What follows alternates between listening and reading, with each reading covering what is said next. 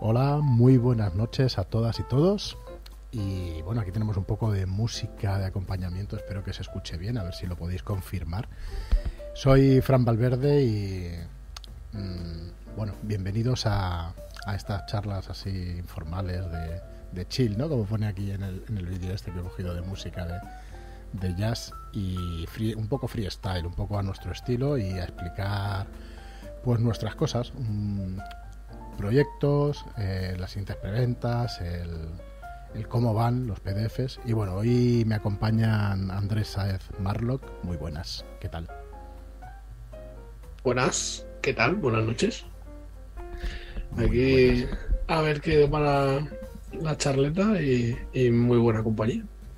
Pues sí, para que nos acompañe también Arturo Losada. Muy buenas, Arturo, ¿qué tal? Muy buenas, pues nada, pasaba por aquí y a ver qué se, qué se cuece. Muy bien, pues nada, nos confirma Leticia que la música de fondo perfecta de volumen.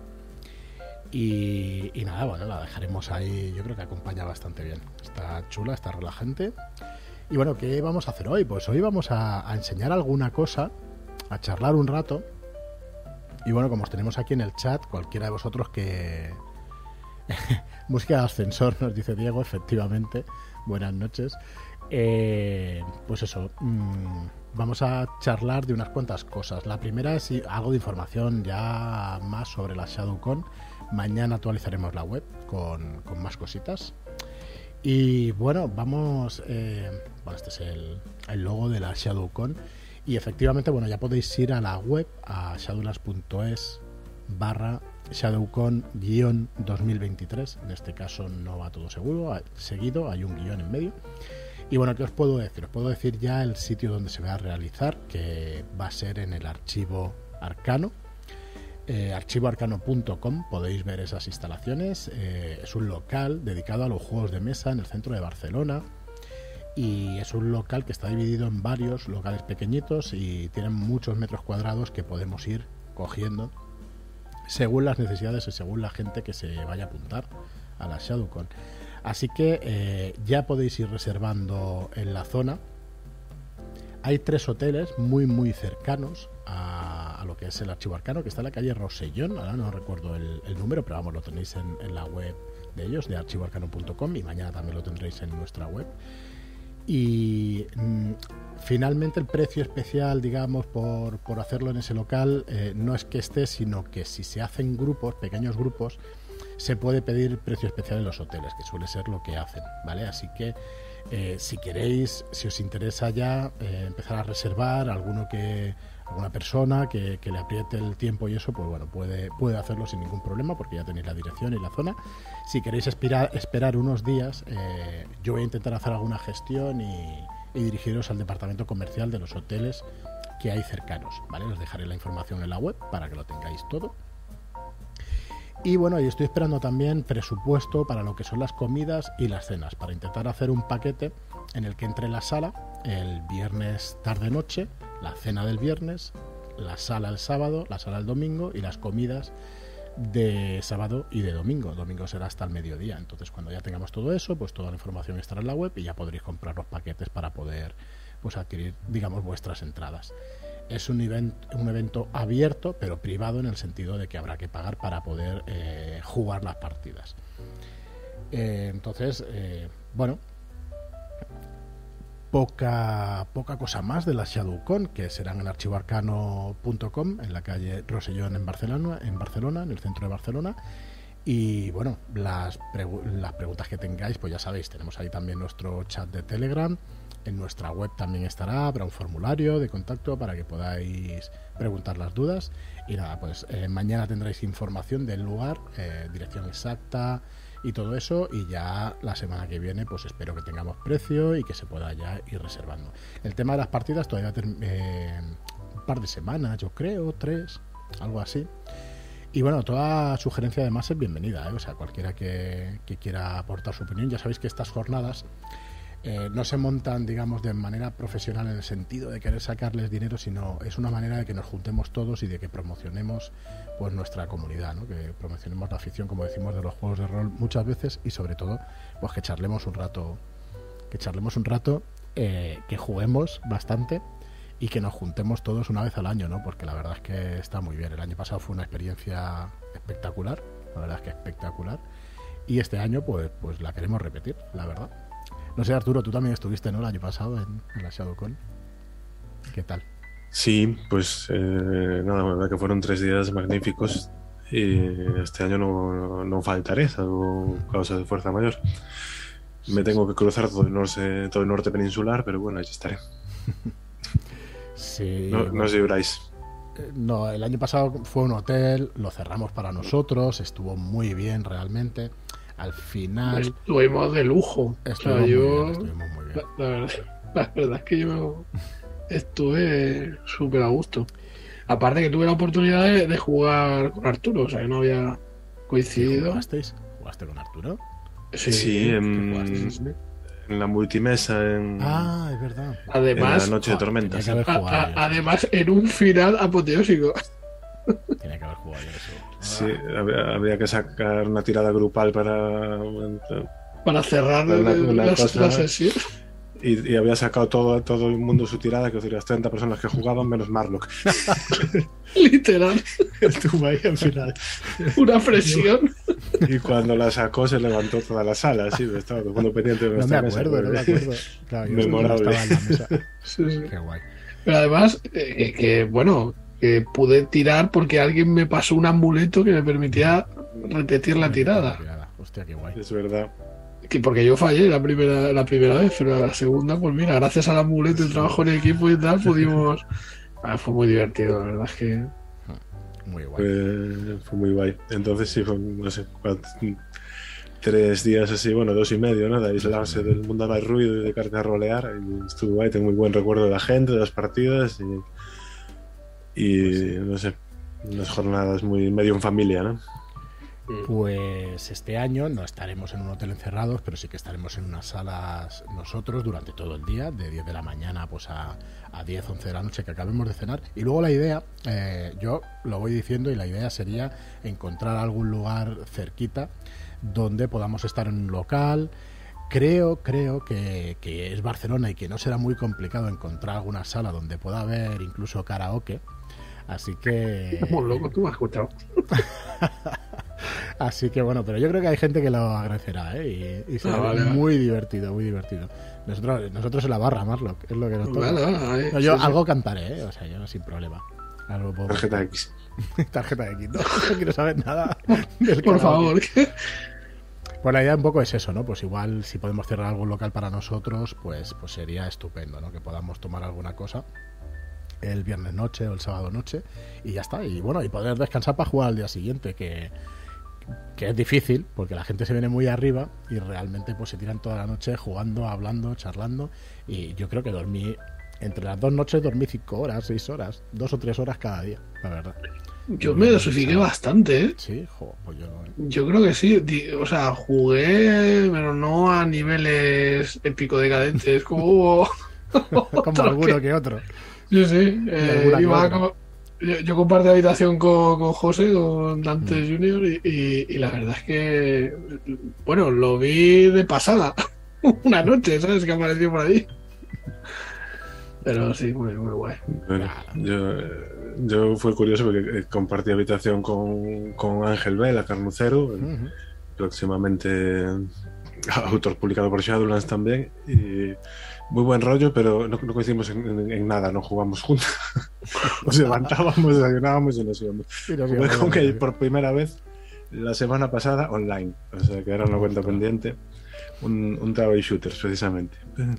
Sí, sí, pues realmente, eh, bueno, dormimos muy poquito, así que este año, pues bueno, me temo que pasará bastante parecido. Pero bueno, es el centro de Barcelona, la verdad es que no creo que sea muy complicado que encontremos, que encontremos sitio para, y si no, pues cualquier sala, pasarlo bien y ya está.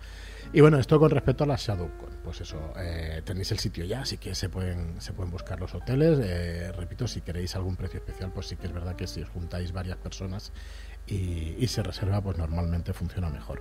Ya os digo que yo estoy intentando hacer esas gestiones, a ver si de alguno de los hoteles cercanos nos pueden pasar unos precios en, en condiciones. Y luego el tema del pack para las comidas y para las salas, pues irá mm, directamente pues con nosotros y que nosotros lo, lo, tenemos cerrado pues con la gente de Archivo Arcano, que todavía están cerrándonos los precios de las comidas.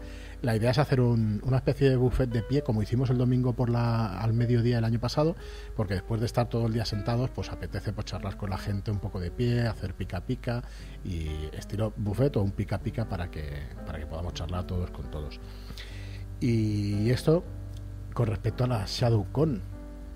Otra cosita de la que queríamos eh, hablar muy ligeramente, porque la presentación, la presentación, la información que, vamos a dar será el día 28 de febrero, es este nuevo libro, este nuevo recopilatorio de historias que se llama Dama de Corazones. Eh, sí, eh, Andrax, será un pack de comidas, cenas y salas. Perdón, que me he ido a los, que me he ido a los comentarios, pero sí, efectivamente, será un pack para que el que quiera.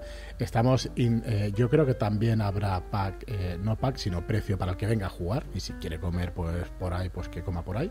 Entonces, eh, lo ideal sería que todo el mundo se quedara, pero no hay yo creo que no tiene mucho sentido pues hacer esa obligación de, que, de que comas allí. Aunque yo creo que la mayoría de gente seguramente lo, lo cogerá.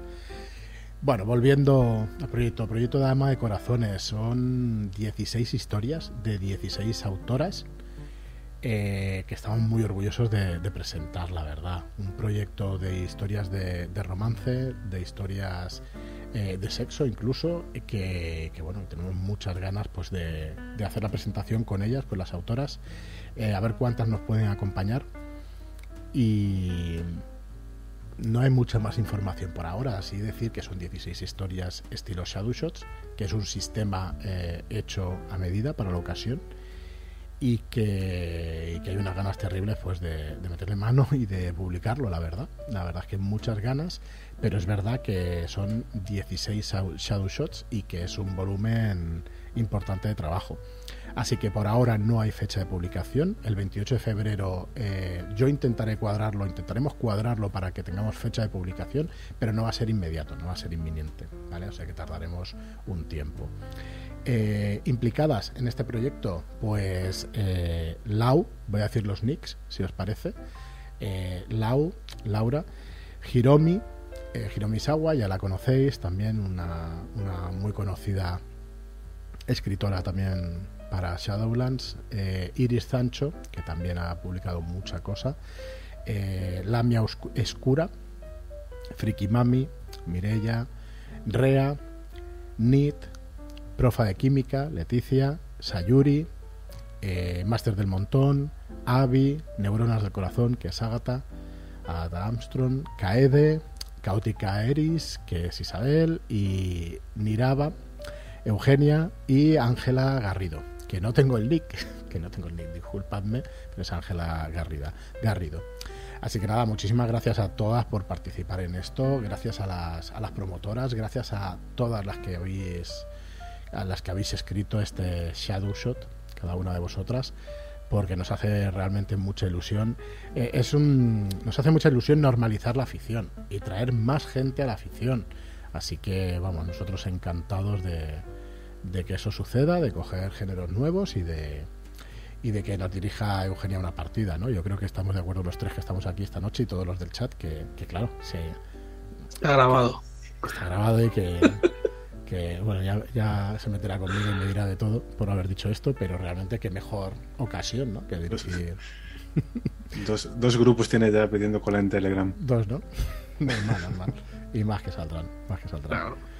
Así que bueno, esto es Dama de Corazones, que ya os decimos que bueno, que en la estructura pues, van a ser 16 historias, 16 Shadow Shots, algunos eh, más breves, otros no. Como siempre, los Shadow Shots es difícil de controlar, pero vamos, encantados y, muchas ganas de, presentaros este proyecto con todas las autoras, de charlar un rato de, la temática de los Shadow Shots, de qué va cada uno de ellos sin hacer spoilers y, bueno, comentaremos todo pues eh, la noche del 28 de febrero, que si no recuerdo mal es martes. Eh, más cositas. Yo quería esta noche. Eh, Eugenio ya, lo ha visto, es que va un poco con, retardo el, vídeo. Y quería, eh, la verdad es que esta noche quería hablar un poco de las preventas de mañana, pero antes me hace mucha ilusión y de enseñaros la maquetación de Travel, de Travel Shooters. De Travel Shooters, un juego muy especial para nosotros, muy buen juego, una licencia que hemos traído de fuera y que hemos trabajado durante unos meses. Y bueno, Arturo conoce muy bien este juego, ¿no? O sea, un juego de, de rol, de acción, de aventura que emula los cómics de los años 60 años 60 y 70, ¿no? Yo creo que Tintín y eso también en los años 70 y 80 hubo alguna historia, ¿no? Muchas. Sí, sí, sí. Bueno, eh, este género, ¿no? Digamos que es lo que llaman el turismo de aventuras, mm. es este gente más o menos normal, aunque muy habilidosa y con mucha suerte, que resuelve problemas. En realidad empieza Tintín, debe ser de los primeros. Los primeros de Tintín son de principios del siglo XX, o sea, 1919, 1920 de serie original y dura hasta que se muere el autor en los 70. Lo que pasa es que el juego coge... Sí, por ejemplo... Eh, bueno, hay otros, Spirou, que también es muy conocido, ¿no? Un mm. autor original, Frank Kang. Pero bueno, no me dejéis hablar de cómics que me puede echar de anoche. El caso es que 65 es el año que, que elige el juego como año central en la ambientación, ¿no? Porque es, digamos, sí que es un poco la época dorada de este, de este género, que no solo está en el cómic, ¿no? También, por ejemplo, es muy, muy James Bond, o muy eh, Los Vengadores, no, no, los de Marvel, sino la serie clásica de BBC, sí. que luego tuvo una peli con Emma Thurman en los 90 también, que tal. Correcto. Este, y es un juego que a mí, la verdad, me, me entró muy fuerte al corazoncito, por eso, por la ambientación de cómics, que es muy mi cosa. Y luego tiene un sistema de aventuras y rollo desenfadado y que lleva a pasar cosas locas que, que bueno, que os recomiendo probar. He estado respondiendo cheques para dirigirlo estos días y la verdad cuanto más yo pruebo más me gusta. Es, es muy buen juego, unas mecánicas muy depuradas, un, un BRP, es un sistema de, de 100 pero muy, muy, muy. con muchas variantes y con. Eh, muy bien hecho para que tengas el sabor de estas aventuras de, de acción y de aventuras y todo eso. La verdad es que muy, muy interesante. Eh, pues eso, quería enseñar la maquetación porque el libro está terminado. Estamos dándole las últimas pinceladas. Si no tenemos el PDF mañana, estará la semana que viene. Eh, tiene que ir a aprobación por parte de, la editorial original, pero no tardará mucho, así que en breve pues estará ya en imprenta. Y bueno, vamos a repasar un poco el libro, ¿no? Que la verdad es que muchas ganas. Nosotros. Eh, Hombre, el, el, arte es, eh, o sea, es espectacular. El, el mismo que, que, han tenido, ¿no? Con los personajes, darle ese, ese tono de cómic y.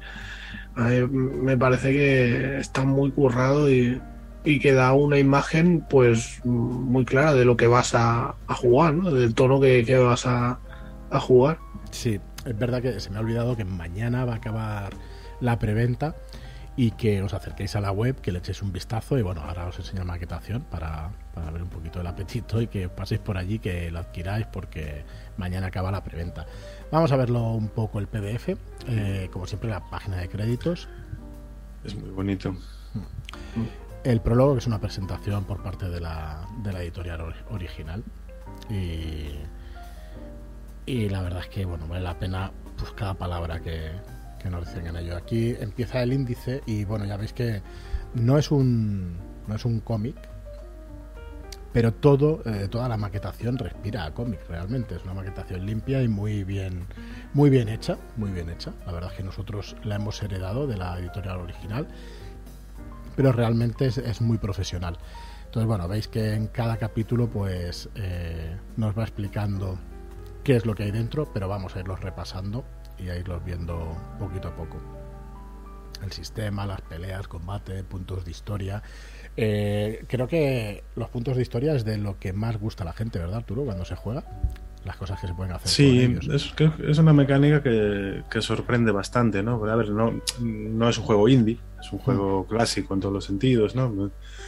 Pero sí que tiene muchas cosas que mezcla de forma muy acertada, está digamos muy bien medido, ¿no?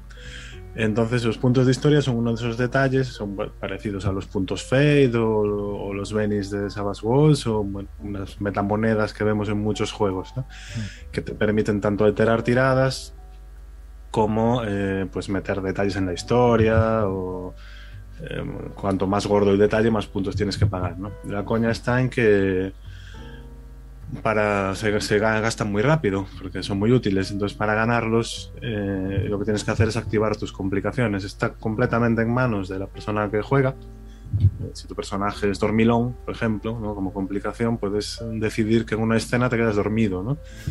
y, y, no juegas la escena pero ganas 6 puntos de historia a usar en eh, esta semana dirigió una última partida y un, jugador que hizo eso. Estaba en una persecución de coches, terminando la aventura. No voy a hacer qué aventura es para no hacer muchos spoilers.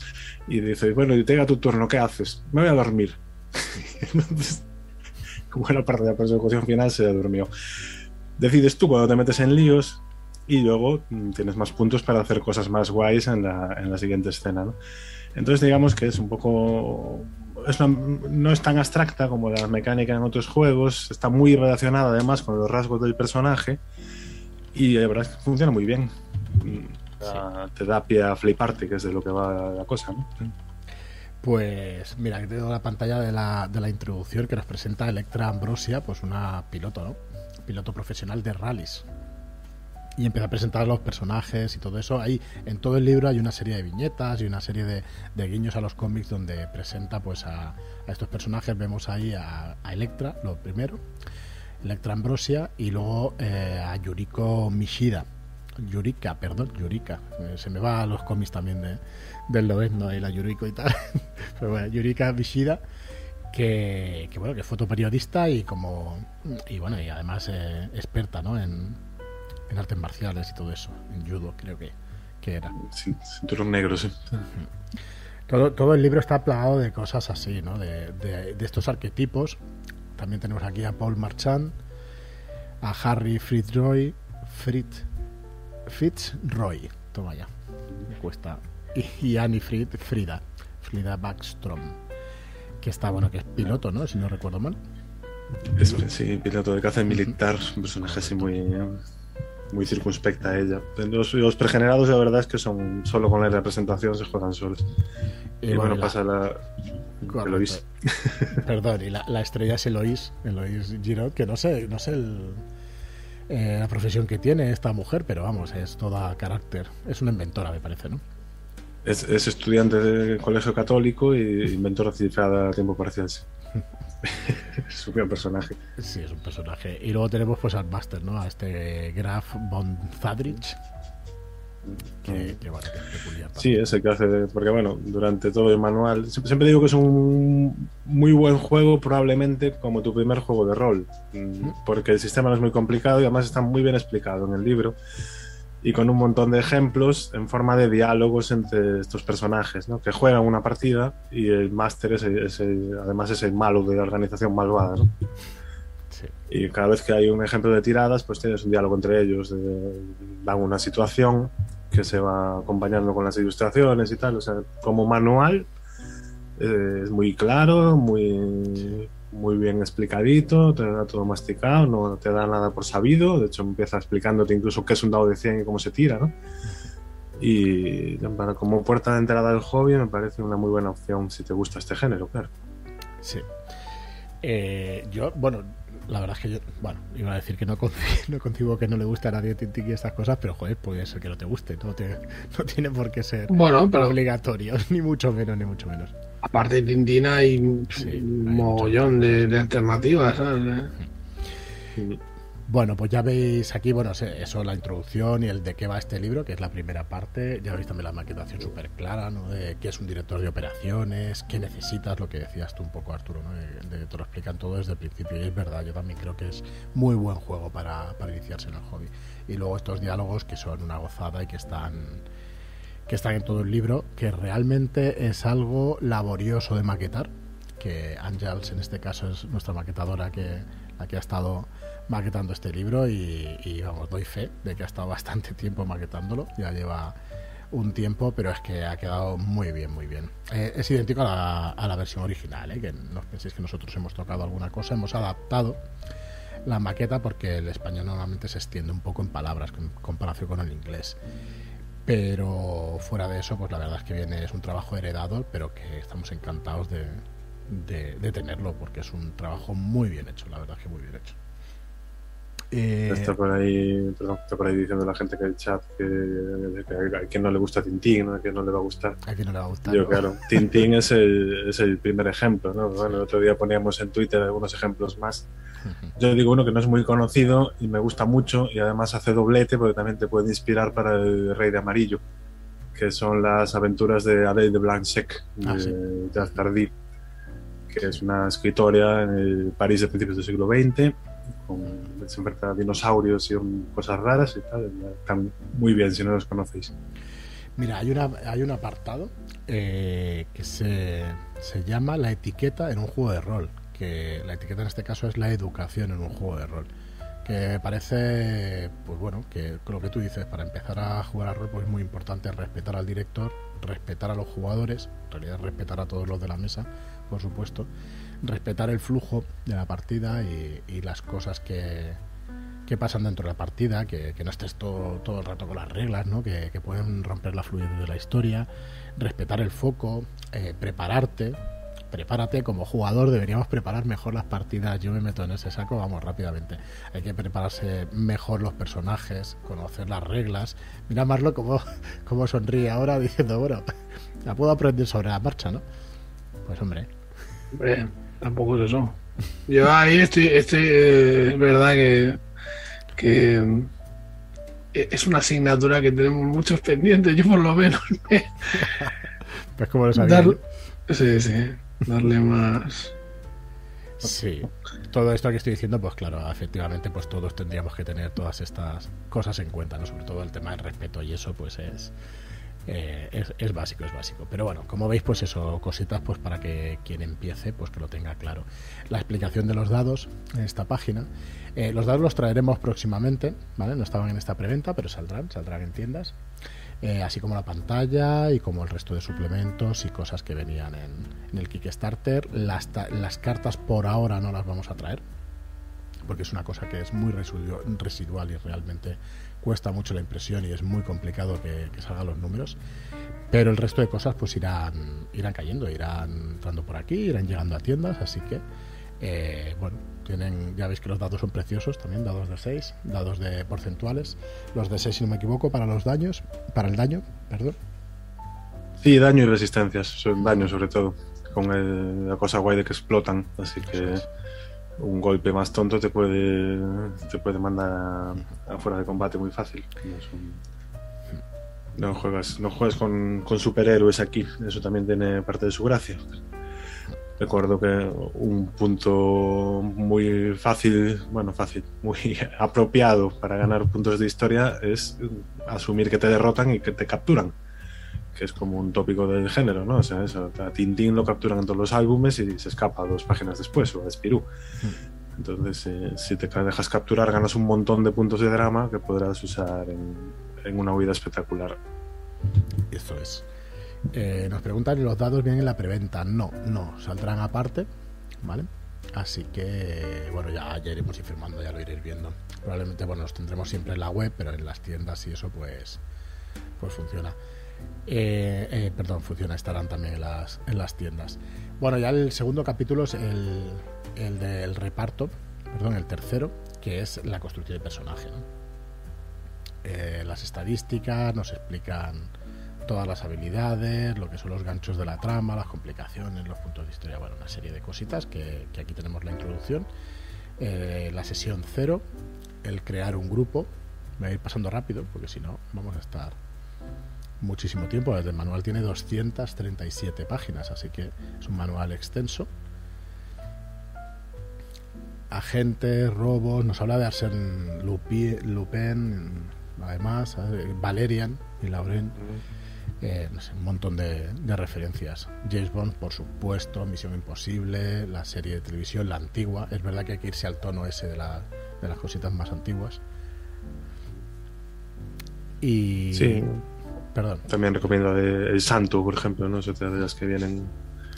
Y bueno, Valerian es ciencia ficción, pero si no lo conocéis también, eh, Vale mucho la pena. cosa fina. De- Mira, hay un apartado incluso de los roles dentro del grupo. El- los roles, o sea, como personajes, ¿eh? O sea, el hacedor, el investigador, el, el músculo, el arreglador, el especialista. Así que la verdad es que es súper completo este, este juego. Como siempre, pues salpicado un montón de ejemplos con, con estas viñetas, como si fuera un cómic. Qué chulísimo. Sí, es, es muy, sí, es muy fácil hacerse un personaje también. ¿eh? Bueno, lo sabéis que vosotros hicisteis un par cuando lo probamos. Sí. Y en, en media hora te escoges un arquetipo, mm, eliges la plantilla que te da unas cuantas habilidades y en media Eso hora es. estás jugando.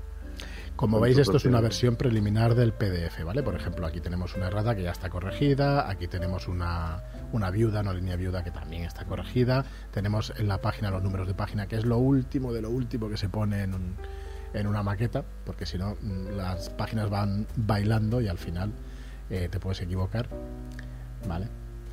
Pero bueno, ya, ya veis que está prácticamente terminado y queda muy poquito. Eh, como dice Arturo, bueno, los pasos, eso, elegir la plantilla, ¿no? Establecer las habilidades, escoger dos talentos, escoger las complicaciones. Bueno, para jugar tenemos muchos vídeos y, y partida para que podáis ver cómo se hace la creación de personajes y todo eso. Era un poco, pues eso, ver la maqueta y ver lo completísimo que es el, que es el libro. Hay una tabla muy chula de ideas de diseño para la imagen de tu personaje. Eh, es que, pero es que es total, ¿eh? o sea, porque el sombrero de copa, o sea, tiras y bueno, el 87, el número 87 es un sombrero de copa. Eh, el 89 ta- tacones altos, un tocado, bueno, hay un montón de cosas de falda ancha, despeinado, una blusa estampada de flores, o sea, pero todo además, pero súper bien, súper bien puesto. Aquí, de hecho, tenemos una ilustración de una chica, pero con bigote, porque claro, tirar aleatoria ya sabéis que, que puede salir cualquier cosa, ¿no? Así que eh, eso ya a vuestro gusto. Pero vamos, yo como una lista de cosas que te puedas escoger, me parece chulísimo. Me parece muy chulo. E incluso un apartado de envejecimiento, cómo tratar el envejecimiento en los cómics y todo eso. O sea, está súper chulo. Otra lista, localizaciones de encuentro. En el número 86 tenemos Tenerife, las Islas Canarias, en, España. Creo que hay alguien por aquí en el chat que es de por allí. Y, y bueno, y a partir de aquí pues nos explica cada una de las cosas, por ejemplo las plantillas. Lo que las plantillas viene a ser el, el pack, ¿no? De cosas que se hacen los, los Sí, es como la clase de personaje, digamos, ahí, ¿no? Sí, pero son bastante amplias y, bueno, estás- eh, y te da un puñado de, de complicaciones, de talentos, una serie de habilidades a potenciar y, y cuatro cosillas más, ya digo, se hace un PJ en un volado. Y luego, si tiras tablas aleatorias, ya te puede salir muy, Sí, mira, la- las plantillas, eh, cosas como abogado justiciero, podemos jugar a Matt Murdock en- sin su alter ego de Daredevil, pero a Matt Murdock lo podemos jugar en, en este juego.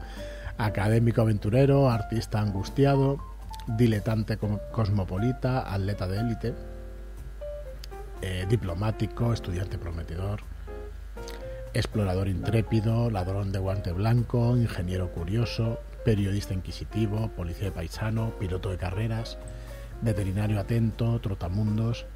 Pues como tú decías antes, yo vuelvo a repetirlo, es que es ideal para, para iniciarse.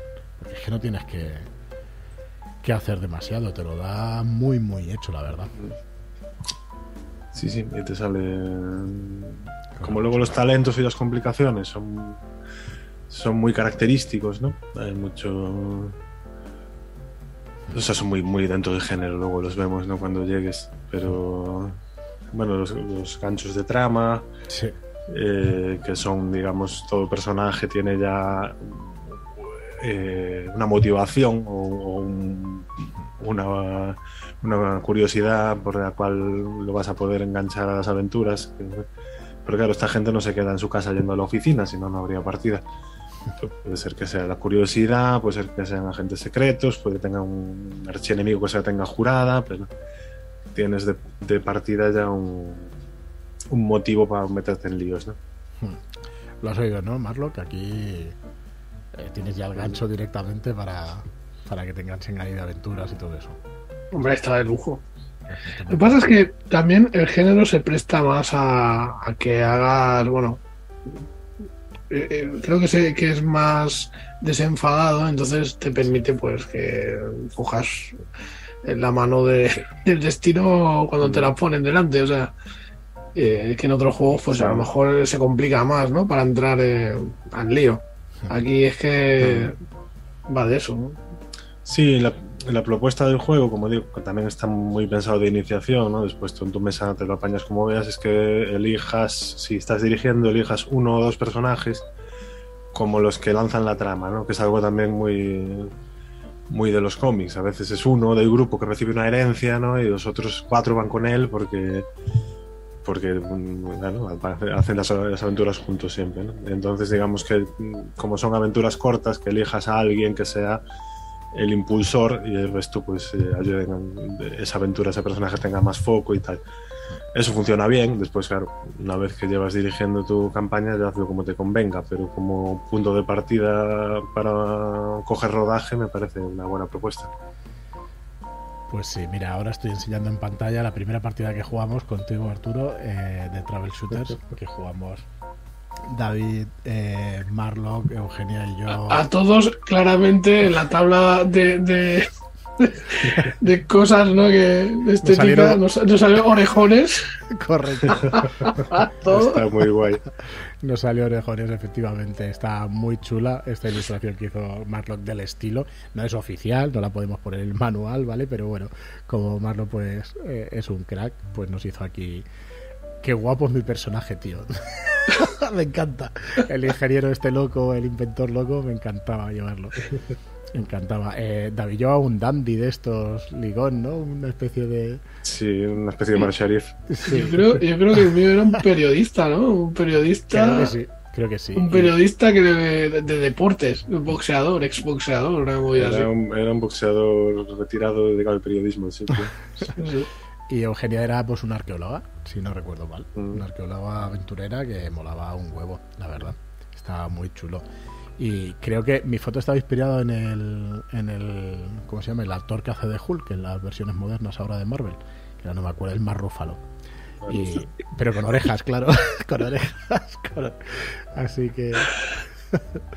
Nada, lo pasamos muy bien en aquella sesión, la verdad. Pero muy bien, muy bien. Bueno, pues ahí tenéis.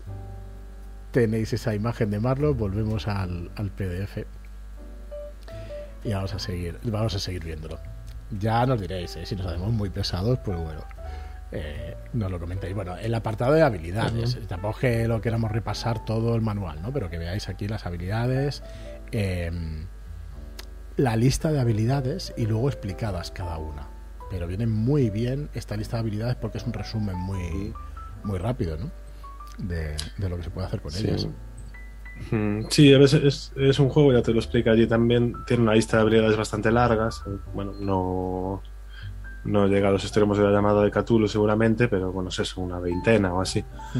Pero está pensado para que sean redundantes en algunos puntos o para que te facilite aproximarte a un problema desde distintos ángulos, ¿no?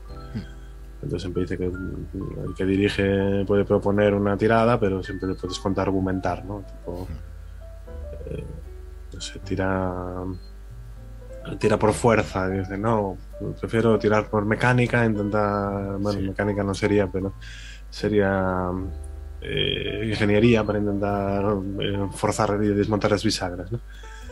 en principio hace a cada personaje así un poco más más distinto y, y están guay son, son funcionales o sea está más o menos todo cubierto nosotros, como casi siempre en los juegos, intentamos poner en negrita las, las habilidades para que sean de rápida. Eh, para señalarlas rápidamente, ¿no? que se ubiquen rápidamente. Ya lo veis uh -huh. aquí en negrita. Y bueno, pues una lista de habilidades y las, y las habilidades explicadas. La verdad es que muy, muy personalizado el juego. Muy, mucho, mucho. Talentos, cómo funcionan los talentos y quiénes son los talentos, porque estos sí que son eso habilidades muy especiales. ¿no? Canela fina, esos son. Sí, sí. sí, eso es al final lo que realmente diferencia unos personajes de otros, ¿no? Se pueden ir ganando, todo el mundo empieza con dos o tres, depende también cuántas complicaciones te cojas. Y hay de todo, desde ser buen buceador, a tener mano con los animales, a ser piloto, a conducir muy bien, y bueno, ya hay algunas. Eh, la, la de científico loco, por ejemplo, es una genialidad.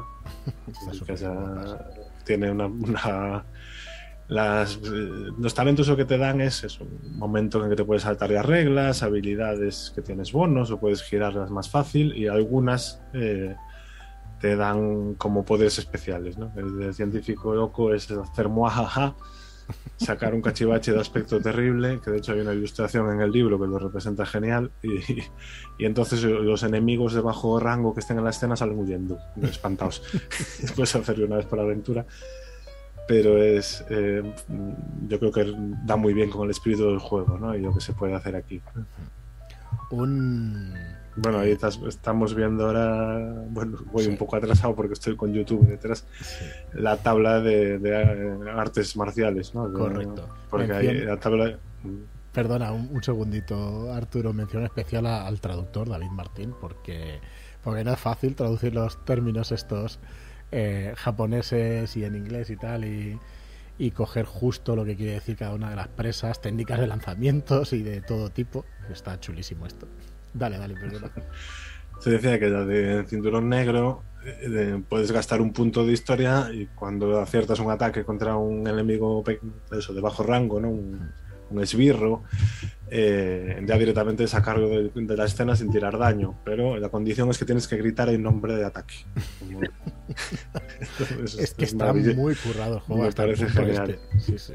Entonces, claro, incluye una tabla con nombres de ataques. Correcto. Y lo tienes No que te hacer ocurre- en, en japonés, claro. Nada de leerlo. Claro, claro. Bueno, eso lo, dice- lo- le tocó a Elena una vez, una vez que jugamos, que está por ahí. Pero- Está, está súper chulo. Muy cachondo, la verdad. Súper chulo eso. Hígado de acero. Es que hay un talento que es hígado de acero. Es que es, vamos, buenísimo. Imaginaos, ¿no? Lo que, lo que significa. El Capitán Haddock, ¿no? Sí. Directamente. Sí, te hace resistir al alcohol, básicamente, ¿no? O duelista para luchar con espadas, bueno, hay, no sé, también vienen reglas para inventarte un talento, si no hay nada que te encaje. pero Los que hay, la verdad, que son muy divertidos. Están súper chulos. Súper chulos, la verdad. Y las complicaciones igual, vamos, que son el, el reverso tenebroso, ¿no? Que es el punto flaco, eh, que también hace eso, del Capitán Jado, que es que, bueno, no sé cómo, lo, cómo es la traducción definitiva, borrachín o bebedor o algo así, ¿no? No me acuerdo, le hemos dado varias vueltas a todas esas, eh, tanto a los talentos como, como a estas complicaciones. Porque, claro, el tono, por ejemplo, a Montaraz le dimos muchas vueltas. Al final hemos dejado Montaraz, pero claro, se te va el tono a otro tipo de juegos, ¿no? Pero claro, es que una persona que sabe de monte y todo eso, es que es un Montaraz. Entonces, bueno, eh, efectivamente, pues han dado muchas vueltas. No, no me acuerdo ahora cómo es. Bebedor. Bebedor, Bebedor. supongo que es esta, sí. Mm, Sí, sí, es bueno, es avaricioso y tal. ¿Qué es eso? Te, te lleva a meterte en líos. eh, aparte, eh, me parece genial que las activas cuando te convenga o cuando te apetezca. Y bueno, la de mala reputación está muy bien, ¿no? Por ejemplo, decides que ese PNJ que acaba de aparecer te conoce y le caes mal o ha oído hablar mal de ti. Entonces, te, Te da punto de te, historia. te da punto de historia, pero claro, te complica la escena, ¿no? Porque. O bueno, Gafe, Gafe es que es completamente. La estoy viendo ahora pasar ahí. Gafe es completamente de, de TVO 100%, vamos. Sí, sí. Ya ves. Bueno, luego el apartado de acciones, eh, de tiradas de acción y cómo funciona. Más sistema puro y duro, bueno, todo lo que estamos viendo es sistema. Pero bueno, para que veáis el, el aspecto final. Decimos que la, la maqueta aparece, pero está milimetradísima. Por ejemplo, esto de aquí tenemos que modificarlo, o sea, realmente está muy cuidada, muy cuidada. Es Sí, bueno, curioso ahí- lo del- Ay, perdona, dale, dale. Nada, no, que iba a decir que ahí viene un ejemplo por el medio de ese capítulo eh, o del siguiente, no sé, pero viene un ejemplo de escena de acción con combate que la van desarrollando en todos los diálogos, que es estupenda para que son Eloís y Electra que persiguen a un espía que intenta cruzar la frontera y tal. Y bueno, como veis ahí secuestra a Eloís. Y, y la van desarrollando en todos los ejemplos, con todas sus tiradas, y es, es, está realmente muy bien para entender cómo va cómo va el combate en el juego y a, bueno, las, los desafíos y los duelos que tienen están también muy bien. Bueno, luego el karma, buen karma, mal karma, la verdad es que súper completo. La explicación de los duelos que decías, sí. aquí está. Sí, bueno, karma son los, los, los, los críticos y las pifias, entre comillas. ¿no? Mm. Que está. Medio es un juego que te incita además a jugar mucho con los dados, a fijarte en la tirada. Eh, eh, juegas, casi siempre le puedes dar la vuelta, ¿no? Y convertir un, un 92 en un 29 para tener éxito, pero excepto cuando tienes karma, porque el karma es eh, el dado es capicúa, los otros números eh, son iguales, ¿no? Y puede ser bueno o malo, según si pasas la tirada o no. Y siempre te da un punto de historia para compensar.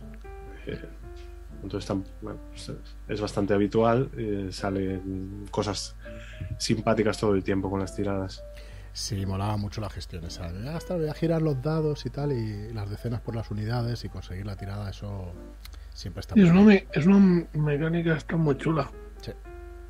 Funciona muy bien, hace que los jugadores se involucren, que no estés eh, pues bueno, fallando una tirada y sin poder hacer nada, ¿no? Y al final el, el tono del juego también lo favorece, claro. Sí, y además eh, eh, hace caso al, al pobre dado de unidades, que suele ser muy ignorado en los sistemas de 100. Sí, aquí no, verdad. aquí tienes que mirar para él todo el tiempo. Es importante lo que saca. La verdad que sí, es curioso. ¿eh? Bueno, explicación de, de la iniciativa, del turno, todo, la verdad es que es muy clarito y muy bien explicado. Bueno, vamos a ir pasando las siguientes. El daño, la vitalidad, las heridas. Bueno, aquí los dados explotan. Así que podéis hacer mucha pupa Sí, los de daño. con los dados de daño. Hay una cosa muy especial en este juego que es lo de morir. Eh, morir, matar, pues eh, no es el tono del juego, el, el que hemos venido aquí a morir, pues no. Tú puedes decir, decidir que, que vas a morir ¿no? en, el, en el momento que quieras y bueno, te va a dar una serie de, de cositas como incluso unos dados que lo acabamos el término de, de hablar hoy, eh, pero lo que te hacen es que para el siguiente personaje pues te va a dar unas ventajas. Tú decides morir y para tu siguiente personaje te va a dar a- te va a dar alguna cosita extra. Así que eso también, pues eso, otro, Sí, otro detalle que un experiencia. montón. Sí, bueno, técnicamente siempre decides ponerte en peligro de muerte, ¿no? O sea, pues normalmente no tienes mucha vitalidad en este juego, o sea, lo normal es tener 5. Un personaje puede llegar a tener 7 si, si vas a, a centrarte en tener mucha vida, pero ya veis que tampoco es gran diferencia.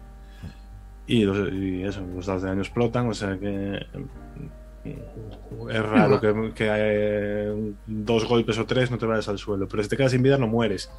Es un cómic, ¿no? Entonces eh, te caes del barco por borda, te capturan, mm, te, te dan por muerto por debajo de unas cajas, pero sales a la escena siguiente. A no ser que tú digas, no, en esta escena me voy a poner en peligro de muerte porque para mí es súper importante ganar esta pelea o conseguir este objetivo. Entonces tienes una serie de ventajas, pero si se queda sin puntos de vida, has muerto. Eso sí, bueno, luego vienen unas reglas de cómo hacer un funeral al personaje, el siguiente tiempo muerto, Joder, recordarlo, no sé qué. mo- mola mogollón eso, ¿eh? O sea, Molaba, está oye, mu- sí. muy chulo. Mola mogollón. A ver si lo veo por aquí con esta ojeada y os digo lo de los dados esos para el siguiente personaje, porque te da una serie de, de dados para gastar, de ventajas, digamos, para gastar, está, que está muy guay. Y he, he de decir que en las, en las partidas que llevo probadas, solamente una vez una persona se puso en peligro de muerte y por supuesto fue Leticia porque es su rollo. Claro. Sí, lo aquí en el chat Lo diciendo... está, lo está contando ahora en el chat. Bueno, este es el apartado de puntos de historia, el que acabo de pasar mientras charlábamos. Bueno, pues ya lo hemos comentado un poco los puntos de historia de que iban. Y otro apartado que me gusta mucho es el de equipo. El equipo está chulísimo, súper tematizado y, y súper chulo. De los kits de equipo, de que en cada profesión y en cada, eh, cada tipo de personaje pues va a tener el suyo y la verdad es que está, está muy guay. Ya ves, todas las explicaciones, los ejemplos a través de estas viñetas y eso que, que parece chulísimo.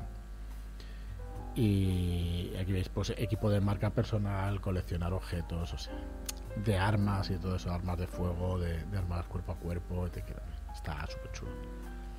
De hecho, tiene un sistema como de etiquetas de, que te da también como una especie de ventajas también y complicaciones y eso que también mola mucho, la verdad.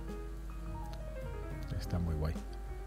una etiqueta, pues recarga rápida, ¿no? Y entonces tienes una acción gratis para recargar el arma. eh, así que Sí. mola, mola mucho eso. Bueno, el mucho. sistema de gestión de munición, si te gustan esos detallitos, está guay. pues, eh, no, no lo he comentado, pero bueno, este sistema está muy bien metido en Roll 20. Que no está automatizado al 100%, pero estas cosas sí que te las cuenta. Entonces, eh, las armas se descargan, o sea, te quedas sin munición cuando sale cierto número en edad de unidades. Normalmente es un 9, o sea, si te sale un 9, eh, te quedaste sin munición y tienes que, que recargar, pero hay armas que pueden ser al 6 o al 7, dependiendo de- del tipo. No tienes que andar contando balas y te da igual un momento dramático en plan de, uy, me tengo que esconder a recargar. Sí.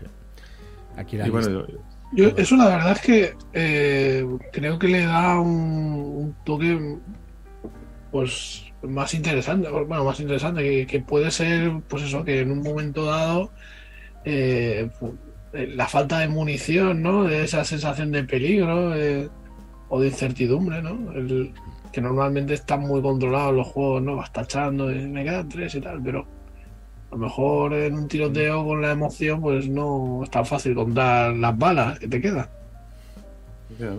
Ah, está No, y de vez, de vez en cuando te lo chiva y, y bueno, están muy igual eh, los ataques especiales que hay, ¿no? Entre comillas, de maniobras, que son tipo, si tienes un arma automática, pues hay un ataque que se llama ratata, que es literalmente vaciar el cargador y hacer un ataque a todos los enemigos en la misma zona, ¿no?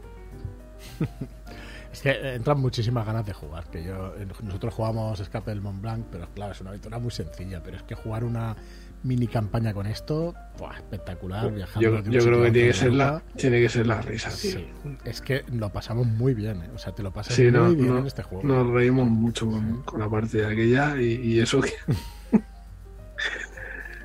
Y, estábamos ahí a verlas venir. claro, bueno, la primera vez que juegas siempre no conoces demasiado el sistema. Y eso que nosotros nos estudiamos las reglas muchísimo como jugadores. Sí, sí. eso. Sí, ¿no? Pero bueno, muy guay, muy divertido, mucho. Bueno, aquí estáis viendo una lista de, de equipo que no es interminable, pero es muy amplia, ¿eh? la verdad es que es muy amplia. Tenéis muchos, muchos accesorios, por supuesto, nada te impide que crees los tuyos propios, pero tienes montones. El rayo cataléptico debe ser de mis preferidos. La palabra cataléptica me parece maravilloso. El rayo cataléptico. Está brutal.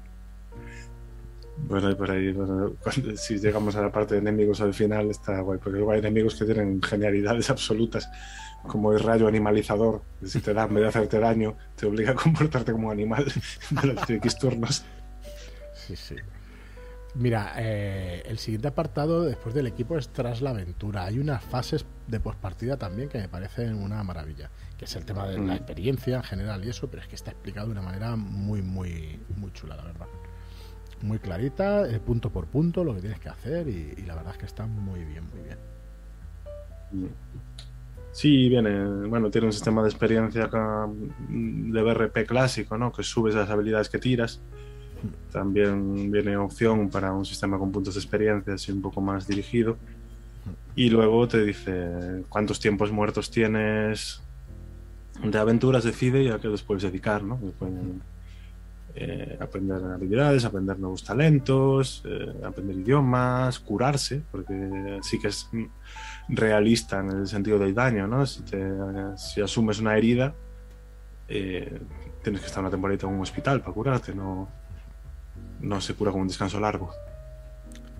Sí, eh, estoy pasando mientras ibas explicando esto un poco lo que es el apartado de ambientación, ¿no? El mundo en que, en que se desarrolla este Travel Shutters. No es, no es el mundo, no es eh, la Europa de nuestros abuelos, como pone en uno de los apartados. Eh, es un, Mm. pues, pues un mundo lleno de tópicos y, y típicos problemas pues de la Guerra Fría y cositas así, y la conquista del espacio, la lucha de, de las superpotencias, por esas cosas, ¿no? Y la verdad es que bueno, súper reconocible. Cualquiera de nosotros nos dicen cuatro pinceladas de esto y estás metido totalmente. Pero sin embargo es distópico, ¿no? O sea, aquí no se sale de, de la historia. O sea, hay varios puntos, Es, ¿no? es una es una historia alternativa, pero bueno, o sea, yo siempre digo que es Europa de Tintín. Sí. sea, que se, que se parece al mundo real, pero claro. mm, ¿Y hasta qué punto dirías que, que se presta, digamos, a, a fusilar un cómic de... Es, es totalmente. vamos. 100%. cien, ¿no? de O sea, esto, esto es hecho- el cómic y... Puedes jugarte una de las aventuras de Tintín de principio a fin, que vamos, que lo vas a disfrutar. Es que yo eso también lo veo, la verdad es que muy Sí. chulo, porque, a ver, no sé, también para gente así más joven que no, a lo mejor no, no conoce a Tintín así demasiado, más que por alguna película, pues la verdad es que lo veo interesante. Claro. De hecho, en, la- en el apartado de dirección, que también está bastante bien, insisto, es muy. Está muy pensado para gente que está empezando, o que bueno, te lo lees igual y se aprenden unas cuantas cosas, ¿no? Pero viene literalmente una lista de. eh, te han llamado para esta tarde y no tienes la partida. Vale, haz lo siguiente: coge un cómic de esta lista o vete un capítulo de Misión Imposible. Sí, sí. Eh, mm, cambia a los, a los protas por tu, tu grupo de juego. Mm, cambia los nombres y a partir de ahí fusílalo. Sí, sí, sí. Y se puede hacer perfectamente, vamos. O sea, ya te, igual Tintín, pues si tienes a alguien muy tintinófilo que solo sabe de memoria, pero yo qué sé. Eh, tienes Spirú, es súper longevo y ha tenido varios autores, tiene aventuras excelentes. Eh, cógete cualquiera de Spirú y, lo adaptas. O eso, un- un- una peli de James Bond de las de Sean Connery, vamos. Sin problema. Totalmente. Tuvimos. Este año estuvimos en, Francia. Ahora no me acordaré del, del sitio. Y estuvimos en un apartamento que parecía sacado de las viñetas de esos, de esos cómics. Tenía todo de, de discos de vinilo, una decoración así de los años 60, 70 y hostia. Yo sabía, eh, no recuerdo ya si, si teníamos la, la licencia, diría que sí o estábamos a punto y, y decía, Sí, me "Ostras, suena, me sí". suena que lo comentamos. sí. Y digo, ostras, es que yo le hice fotos a todo. Digo, bueno, algún día si sacamos alguna aventura, tenemos aquí material para que luego se pueda Bueno. ilustrar. Porque era, vamos, Eh, ideal. Que por cierto, estás pasando ahí, aparte del mundo, Sí. eh, está también muy bien, ¿no? Porque vienen varias ciudades detalladas, en plan, cuántos habitantes tienen, cómo se llegan, lugares a visitar y al final eh, cuatro o cinco ganchos de aventura para cada una. ¿no? En plan, ¿quieres jugar en Berlín? ¿Qué hacen tus mm, buscalíos en Berlín? Pues, eh, no sé, quieren contratar con un espía de, de, todo de telón de acero, ¿no? Bien, ahí, ¿Cómo usar Berlín en tu aventura? Pues eh, Sí, sí. Sí, Berlín, el Cairo, Hong Kong, pues unas, unas ciudades que son, vamos, eh, pues muy pintorescas y que puedes, vamos, hacer, imaginaos, de todo. La estación antártica X14, que esto también, que esto también mola un montón. A hacer la cosa pero en estilo cómic, que también podría ser una cosa interesante. Kioto, mm, pasando un poquito más rápido, Leningrado también. Sí, sí, hay un, Hay eh, incluye un par de países inventados, ¿no? Eh. También muy al estilo Tintín, en plan una especie de República Checa alternativa, que era un país único que se quedó dividido por la Guerra Fría. Claro. Esas situaciones en la Antártida, bueno, y al final hay una tabla directamente de, de generador de aventuras, pues si no estás muy inspirado. o sea, eh, vamos, es muy fácil encontrar eh, dónde sacar ideas para este juego. en, en Montpellier, estuvimos en Montpellier. Que ahora viendo el mapa de Francia me he acordado. Qué desastre. Tengo el cerebro frito esta semana. Sí, aquí está la tabla que dice. Sí, la verdad es que es súper chulo. Bueno, una de las tablas. Luego, Francia está bastante detallada y París ya hay bastante, bastante cosita. Que es que ambientación pues también tenemos bastante. Cuando para hacer aventuras yo creo que lo mejor es lo que has, lo que has sugerido, lo que sugiere el manual. Pero vamos, aquí tienes también semilla de aventuras, pero vamos, el, el que empiece una aventura en un café parisino, en una de esas mesas tan estrechitas, que parece que no quepa nada, pero en realidad son como la cabina del Doctor Who, que cabe de todo, y dices, "¿Pero ¿cómo es posible esto? ¿Sabes? Ahora, ahora me han dicho esto de. Bueno, me ha venido a la cabeza la, la serie esta de videojuegos de Broken Sword. Hmm. Sí, es verdad, hostia, La, total. la verdad es que, el- o sea, ahora estaba pensando, en esto, hostia, le, le pega, ¿eh?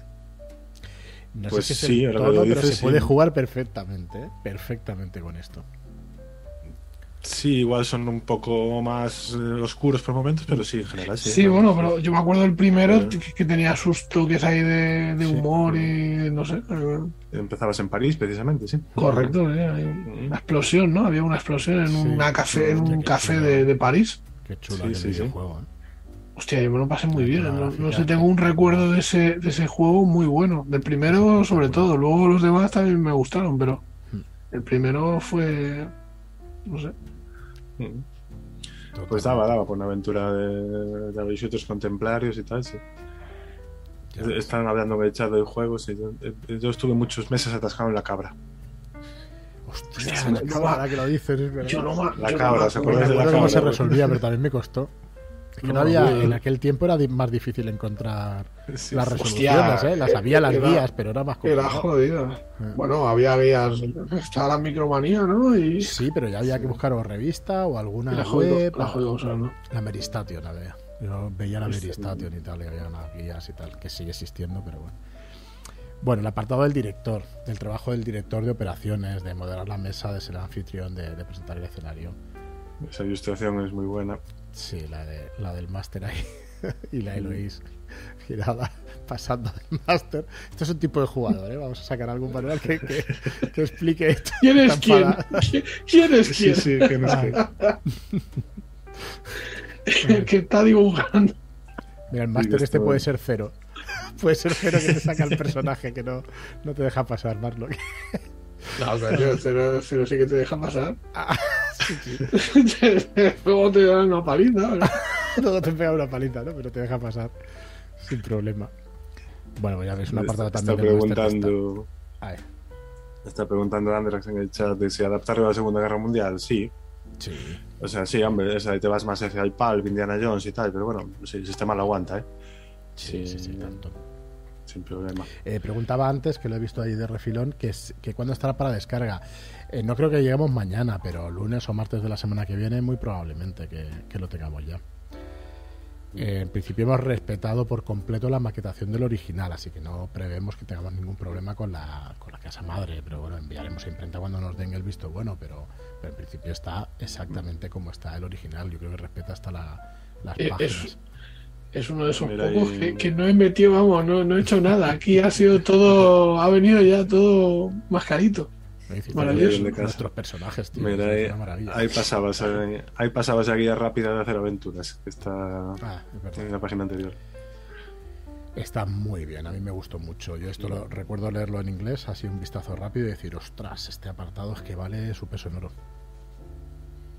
Vale su peso en oro. Porque es que está muy estructurado y muy bien, muy bien explicado. Sí, aquí la tenemos. Y. Sí, sí, um, Dale, perdona. Nada, que es muy, sí que es muy clarito y vamos, eh, siempre ideas muy bien expuestas y tanto si estás empezando como si, si tienes ya muchos dados a- tirados a la espalda, es una muy buena lectura, un un buen, una buena guía de hacer aventuras para este género, vamos. Sí, hay también un apartado de crear una campaña, incluso. Y de enlazar la sesión cero, la famosa sesión, sesión cero, que, que ya se ha estandarizado, la verdad. Eh, de hecho, hay unas reglas, hay algunas reglas para el, eh, el éxito con consecuencias y cosas así, que no es exactamente, no me acuerdo ahora de memoria, pero, pero hay cositas así que, que se van adaptando ya, y que se van trayendo de, de juegos más indies, que bueno, vamos a empezar a dejar de decir indie una cosa así, porque es que realmente se utiliza ya en, en muchísimos juegos. Sí, eso. Bueno, y ya acabando cómo manejar la sesión también. Nos estamos alargando, ya sabía yo, pero es que no sé, me hace mucha ilusión la verdad que enseñar este manual, que se viera lo completísimo que es. Nos íbamos a hablar de rol. Y bueno, mira, el eh, Octopus y el origen de Octopus, de esta organización, ¿no? Mm. Maléfica. Esto ya es spoiler de, Sí. de la. Pero vamos, en este juego, los spoilers de la ambientación, la verdad es que son un gusto. No tardas en verlo. O sea, Octopus son los malos en la sombra, ¿no? La- es una mezcla entre Hydra y la Spectre de James Bond y la masonería, ¿no? Tienen. son, eh, ahí están. Sí. Son los malos eh, por, por defecto, tienen ese carisma de los planes mamarrachos para dominar el mundo. y y está, está muy bien. Es como sale aquí la tecnología de Octopus. Rayos catalíticos. Es que no pueden fallar muy buenos rayos catalíticos. Ahí está la plantilla de, de los malos. Y luego, bueno, lo que una cosa que tiene Coñera es la forma de enfocar los PNJs, ¿no? Porque no, no los hace con las mismas reglas que los personajes jugadores.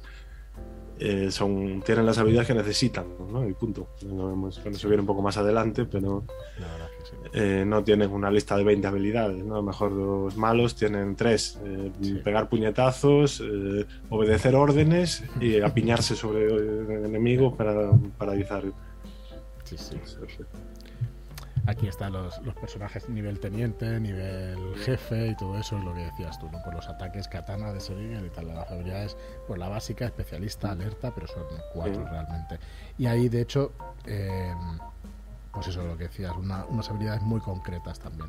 Habilidad básica- básica y algunas muy, muy concretas. que- Sí, o sea, todos tienen básica, es, es algo que no se le da bien o, o no tiene mucho sentido, pues tiras por básica. Algo que sea bueno en él, ¿no?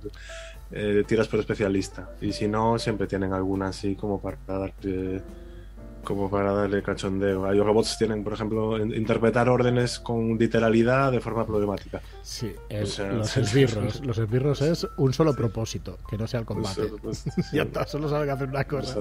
Pero al 65%, ¿sabes? Pero bueno, si coges ahí cualquier personaje, pues son Sí, sí. bastantes bastante eh, explicativos, ¿no? Eh, claro, No te complicas, para quien dirige es muy sencillo y además, pues una vez más va en el tono. Sí, mira, el investigador policial, intimidación, interrogatorio. Montar el caso también. Mm. El, el guardia fronterizo es buscar contrabando y ya está. Fuerza, agilidad, buscar contrabando. Estaba buscando el, el Octobot de servicio, ¿no? Que tiene de habilidades emitir advertencias inútiles y servirte y bebidas. Servirte y bebidas. servirte y bebidas. Mira, el, el- la mafia, el consigliere, es destruir pruebas.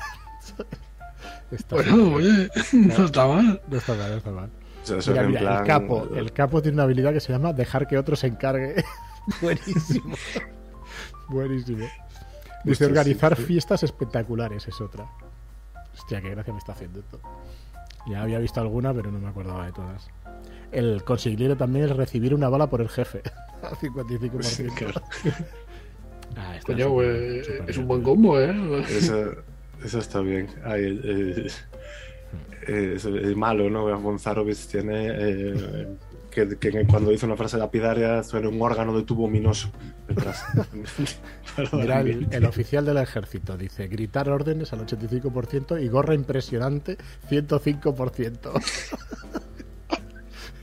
Buenísimo. Claro. Qué chulo, es muy chulo, es muy chulo. Bueno, que mira, mira lo que decías del Octopus, está por aquí, ladran órdenes. Muy bueno, muy bueno. Así que bueno, la verdad es que, es que me hacía mucha ilusión porque es muy, muy, muy completo el juego, la verdad es que es muy completo. También tenemos bestias, incluso animales y bestias y todo, o sea que está súper, súper completo. Y bueno, de los apéndices, calendario de 1965, Bueno, eso- completo, que sí, que lo tenemos en los móviles, pero tenerlo aquí, pues en libro siempre Sí. mola. Y la- lo de las listas de nombres, que la verdad es que, que es eh, súper agradecido, sinceramente. Nombres franceses, nombres alemanes, holandeses, rusos, polacos, españoles, la- checoslovacos. la tabla de, de blasfemias y palabrotas, que también es fundamental. también. Mm. Rasgos de personalidad también. Esto ayuda muchísimo. Yo siempre que he tenido delante algo así para, para mi personaje y eso me ayuda mucho, la verdad. Y lo que dices de la tabla de blasfemias y palabrotas, pues bueno, buenísimo. Eh, ganache, eh, emplate, emplatre. muy bueno, muy bueno. Esto es muy gracioso. Que hay unas cuantas, ¿eh? Pero unas cuantas maldiciones también, de los años 60 a los 80. Y, y bueno, en otros idiomas también maneras de decir por Dios sin mencionar a Dios. Mordieu, mordieu, mordieu, de todo. Una hoja de pistas y bueno, y por último, pues la, el pasaporte de emergencia, que de hecho eh, creo que lo es posible que lo liberemos mañana. Arturo, lo tenías por ahí previsto.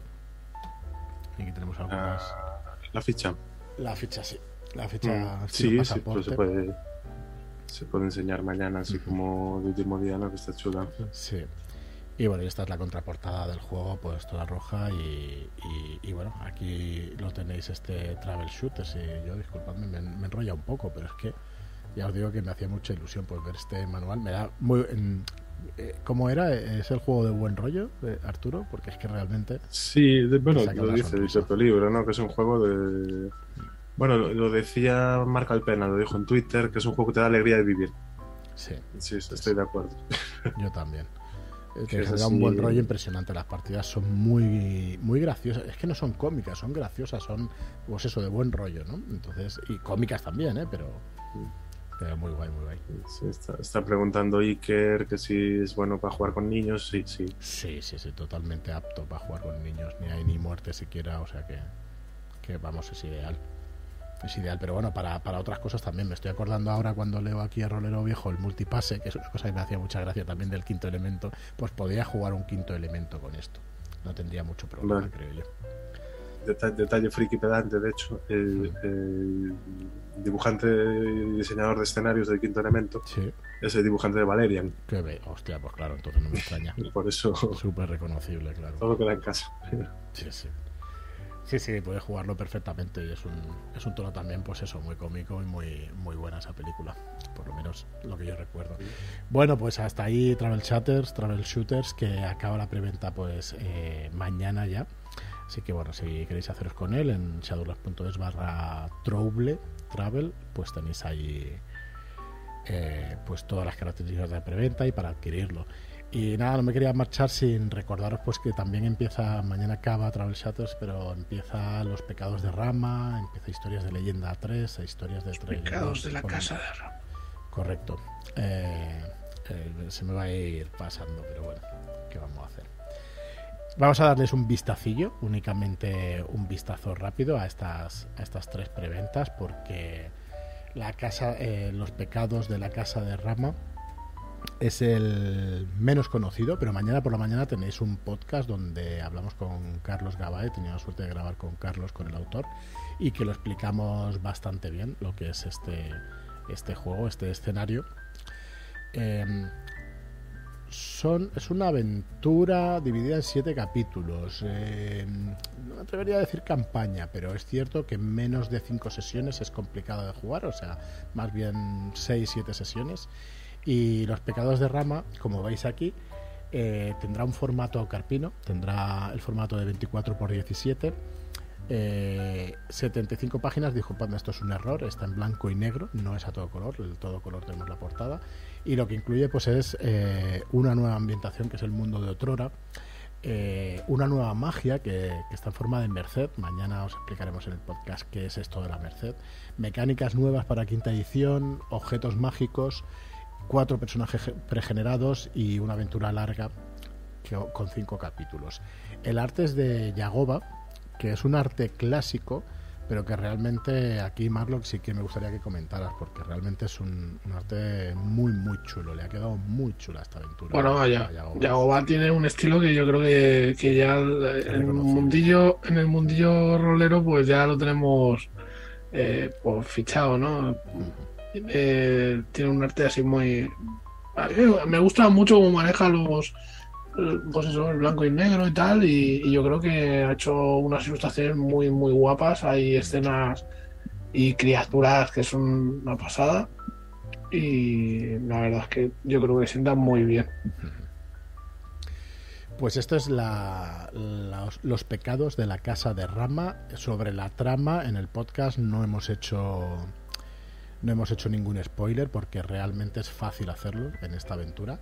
Eh, tiene un- una trama interesante. Bueno, sí que puedo decir pues que que tiene muchos capítulos de sandbox, pero también tiene mazmorreo, no mazmorreo eh, sin sentido, sino mazmorreo donde los objetos tienen, están donde tienen que estar para encontrar las pistas y para encontrar la resolución a lo que está pasando dentro de la trama en esas eh, mazmorras, digamos, entre comillas siempre, porque realmente están muy bien, muy bien hiladas y muy bien hechas. Carlos García Baeza, Carlos Gabae lleva muchos años diseñando aventuras de Dungeons, aunque no haya sido publicado. Tiene mucha experiencia y esta aventura la ha testeado con cuatro o cinco grupos distintos. O sea que realmente está muy, muy interesante este Los Pecados de Rama. Así que bueno, aquí lo tenéis en seadulas.es barra rama. Eh, podéis ver toda la información. Y bueno, y luego tenemos dos, dos clásicos de cada año. finales de enero, principios de, febrero, tenemos eh, dos libros como son la recopilación de los ausos del, del año pasado, Historias de leyenda, volumen 3, e Historias de terror, volumen 3. En este caso, Historias de leyenda, volumen 3, del 27 al 17 de febrero. Eh, a 22.95 el, el precio del año pasado y luego tenemos también un pack por si alguien no se ha hecho con, con los tres, se quiere hacer con los tres volúmenes, pues eh, a un precio rebajado, pero respetando el precio de las anteriores preventas, que es un tema que nos preocupa, que, que por lo menos pues eh, los apoyos que nos vais dando en todas las preventas pues que se vean recompensados. Eh, pero bueno los tres volúmenes para que os hagáis una idea son 37 aventuras. Yo no quiero contar número de horas pero se va a muchísimas horas de juego muchísimas. Es cierto que los tres libros son 60 euros 59,95 pero tienes decenas y decenas de, de horas de aventura. Y este Historias de Leyenda 3 incluye dos aventuras de Sirio, Kratea, la primera parte y la segunda parte, una, una aventura pero pero en dos partes. Eh, decir que se van a las veintitantas páginas cada una de ellas, 26 la primera y 22 la segunda, o sea que tenemos una aventura de 50 páginas de Sirio, como siempre, muy original, funciona muy bien también en mesa, ya hemos visto también comentarios de mucha gente que la, que la ha jugado eh, online y que es muy distinta a, a, cualquier aventura que podáis ver por ahí. Y bueno, no vamos a descubrir ahora Sirio porque la verdad es que es un crack y luego una campaña, mini campaña, una serie de aventuras, aventura larga, que es Más Both. Eh, tenemos el preludio a esta mini campaña que es la caravana, donde los aventureros se van a unir a una caravana camino de la ciudad y luego se va a desarrollar esta ciudad al más puro estilo sandbox, aunque tengan una misión específica para cada una de las aventuras. La verdad es que tenemos aquí el capítulo 1, la ciudad de las dos llamas, el segundo cuando una llama se apaga, el tercero los hijos del Fénix, el cuarto las campanas que doblan por ti, el quinto un pacto de honor y el sexto el tiempo roto. Tienen seis aventuras más la introducción o, la aventura donde se juntan los personajes, siete aventuras, eh, Hiromi, que, que son estupendas, la verdad. Y por último tenemos una aventura de Pau Ferrón, que es con el primer rayo de sol, y súper interesante también. Bueno, 16 páginas. Pau también hace de las aventuras más originales que se pueden jugar hoy en día para, para la quinta edición. Y bueno, aquí tenéis toda la información en shadular.es barra leyenda 3. Y por otro lado, pues también tenemos historias de terror, volumen 3, con, estas partadas tan, tan espectaculares, Marlo, que, que nos haces, porque realmente están súper chulas. Esto llama muchísimo la atención ver este tipo de portadas. Y bueno, en este caso pues tenemos eh, autores como Joan Segovia, Pau Ferrón, Mireia Machancoses, Arturo Urbano, David Martín, Andrés Ramos y... No sé, yo la verdad es que estoy orgulloso de tener autores como Joan Segovia, por ejemplo, que también hace de las aventuras más originales que hay para, para Tulu, con premisas originales eh, premisas de todo, de todo tipo. Dark Trium, una aventura eh, de ciencia ficción clásica, dividida en dos partes por David Martín, por Rolero Viejo, que está muy chula, hemos tenido nosotros la, la ocasión de probarla, de, de, jugarlo.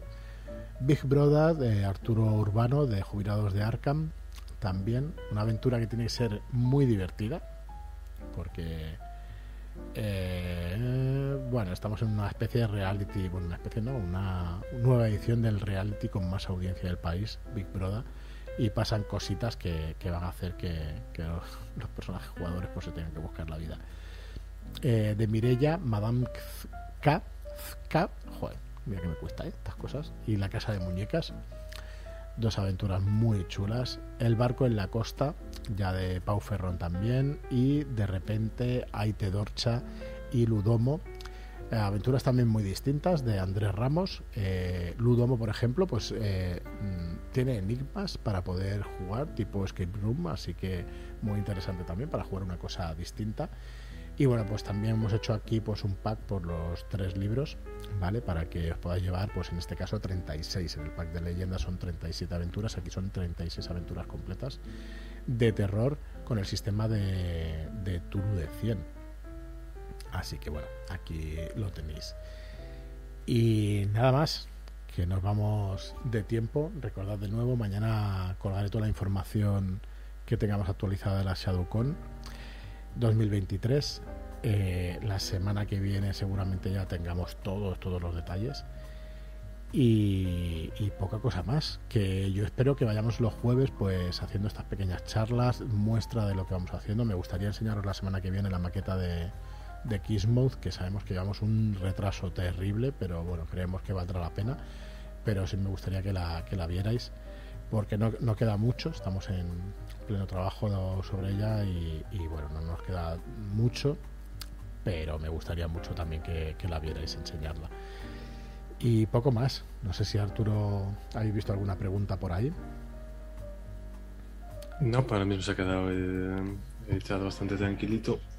Hasta que, hasta que ha soltado aquí. ¿Queréis partida? He estado haciendo un poco de troleo para animarlos y tal. Pero claro, ¿sabes lo malo de que se acerquen los Shadow? Con que, que hay que pensar qué partida llevar. Con el corazón muy dividido. Tienes unos cuantos juegos ya que eres especialista, ¿eh? Porque Stirpe también te tira, el este de Travel Shooter sobre todo, Savage Wall, que mira, que, que, poca, ya habrá que habrá que seguir jugando, ¿no? Savage Wall, Arturo. Bueno, Savage Wall siempre tiene un hueco ahí en mi, mi corazoncito. Totalmente. Juego para desarme el mínimo, pero pero bueno, hay que, hay que variar, hay que variar, no se puede quedar estancado. Sí, sí. bueno, nada, abriremos eso, convocatoria ahora abriremos, eh, eh, no sé, plazas como máster, no sé ahora cómo, cómo decirlo, ¿no? Pero abriremos plazo para que se presenten las partidas como directores de juego masters y estaremos encantados que, presentéis todas las que podáis. Yo no creo que vayamos a tener problema de directores de juego con el grupo de la comunidad tan amplia como hay. Recordar que tenemos el, el chat de Telegram en, eh, en Telegram, si buscáis charlas desde Shadowlands, pues nos vais a encontrar allí a mil ciento y pico de personas, con un montón de gente que se activa jugando partidas y presentando partidas. Así que eh, te dice Leticia que, este, que Arturo este año tiene que llevar de Travel Shooters, eso es así, no hay, no hay posibilidad. así que eh, y, bueno, dice, está bien. Iker no para de, de, hacernos referencia. No te estoy esquivando, Iker, no te preocupes de Kenneth Height. Ojalá viniera, ojalá viniera. Algún día, si no vienen estas, serán las próximas, pero claro que sí. Intentaremos tirarle la caña y a ver si, si se presta. Ya te digo que o en esta o en las siguientes estaríamos imaginados, pues encantados.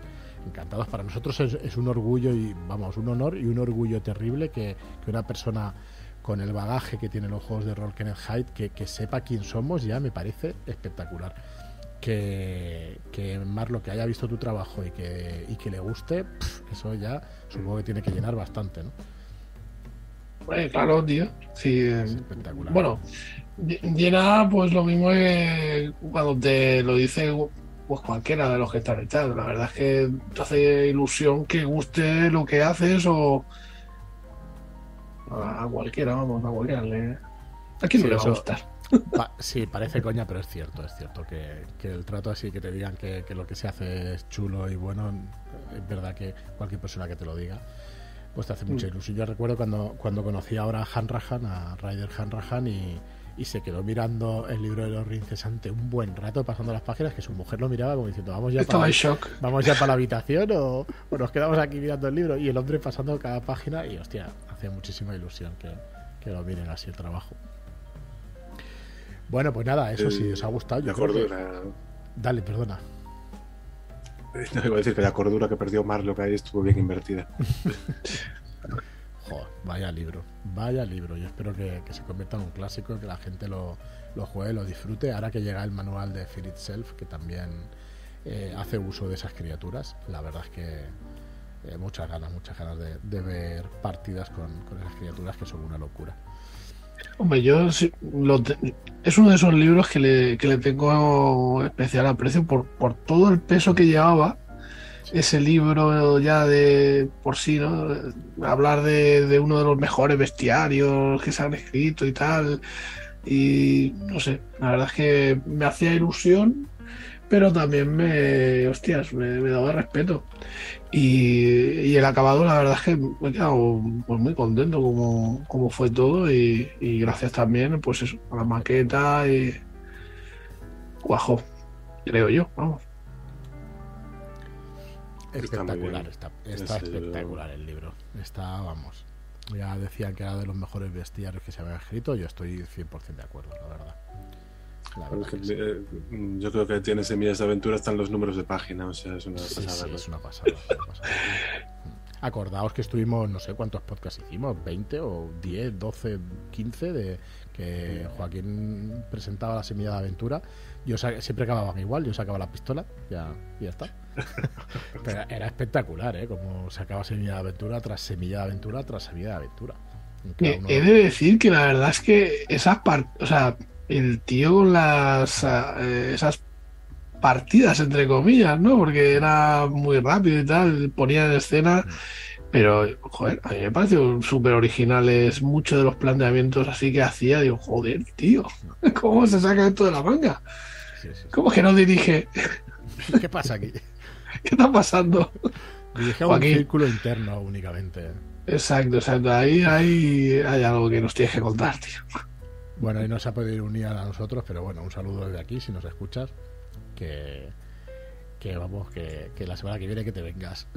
que te vengas, que, que charlaremos. Que no, que no te salvas. Sí, estoy yo de suplente, pero no. No luzco menos.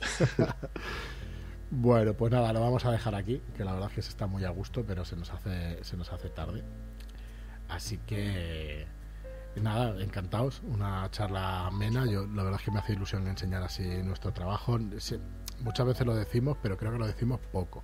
Hay un montón de personas detrás que no son la cara visible y que, que ya es un equipo que empieza a ser amplio y, que están maquetando, que están ilustrando y que están haciendo un trabajo espectacular en, juegos de rol. Eh, y con nosotros en Shadowlands. Así que nada, pues mm, la verdad es que nos apetece ir teniendo estas charlas cada jueves. Si no serán de presentación, pues serán de, de otros temas, de enseñar maqueta, de traer algún invitado, de hablar de algún tema o alguna cosa. Yo creo que estará bien. A ver si podemos irlas haciendo. Y nada, que muchísimas gracias a todos los del chat. Eh, Mir se ha pasado por aquí, Iker Sanders, Nahum Galeote, Manuel GM. Este no me suena, Manuel GM no sé quién es. ¿no? No, no, apenas. Caótica Eris, eh, bueno, Eugenia, David, eh, Leticia, profe de química, Mike Coqui, Xavi, eh, Arturo Losada, que está por aquí también. bueno, un, mon- un montón de gente ya conocida, amigos, MB, Belén MB, Neko de Usuka, Elena Andrax. Eh, nada, un saludo a todos, muchísimas gracias por vernos. Diego también, Tomás en Rubias, un Mm. saludo. Y, y muchas más personas. Mike Mike Oki estaba ofreciendo partida de estirpe ya, ¿eh? Para Shadow. Bien, bien, si puedo me Estaba apunto. ahí. Lo puso en el chat, yo le tomo la palabra. De- yo voy a empezar a acuñar el término The Best Sistema Ever de estirpe, así que bueno, me lo escucharéis más veces seguro, soy muy pesado. Eh, croquetas, efectivamente, en la Shadowcon ¿no? habrá que poner croquetas ahí para que para que podamos comer y cenar bien. Y Elenita también se ha pasado, Ulises Pérez. eh, nada, muchísimas gracias por estar ahí a todos. Y nada, nos vemos en la próxima charla. Mañana en el podcast, no os lo perdáis. La- los pecados de la Casa de Rama, muy, muy, muy interesante esta aventura larga, esta mini campaña. Y nada más, muchas gracias Arturo por venirte hoy. Nada, un placer. A mí me, me sacáis aquí para ver de, de juegos de buen rollo, yo encantado. Encantado. Marlon, merci. Nada, placer. Y nada, nos vemos. Muchas gracias a todos y nos vemos la próxima. Hasta luego. Buenas noches. Adiós. Mm.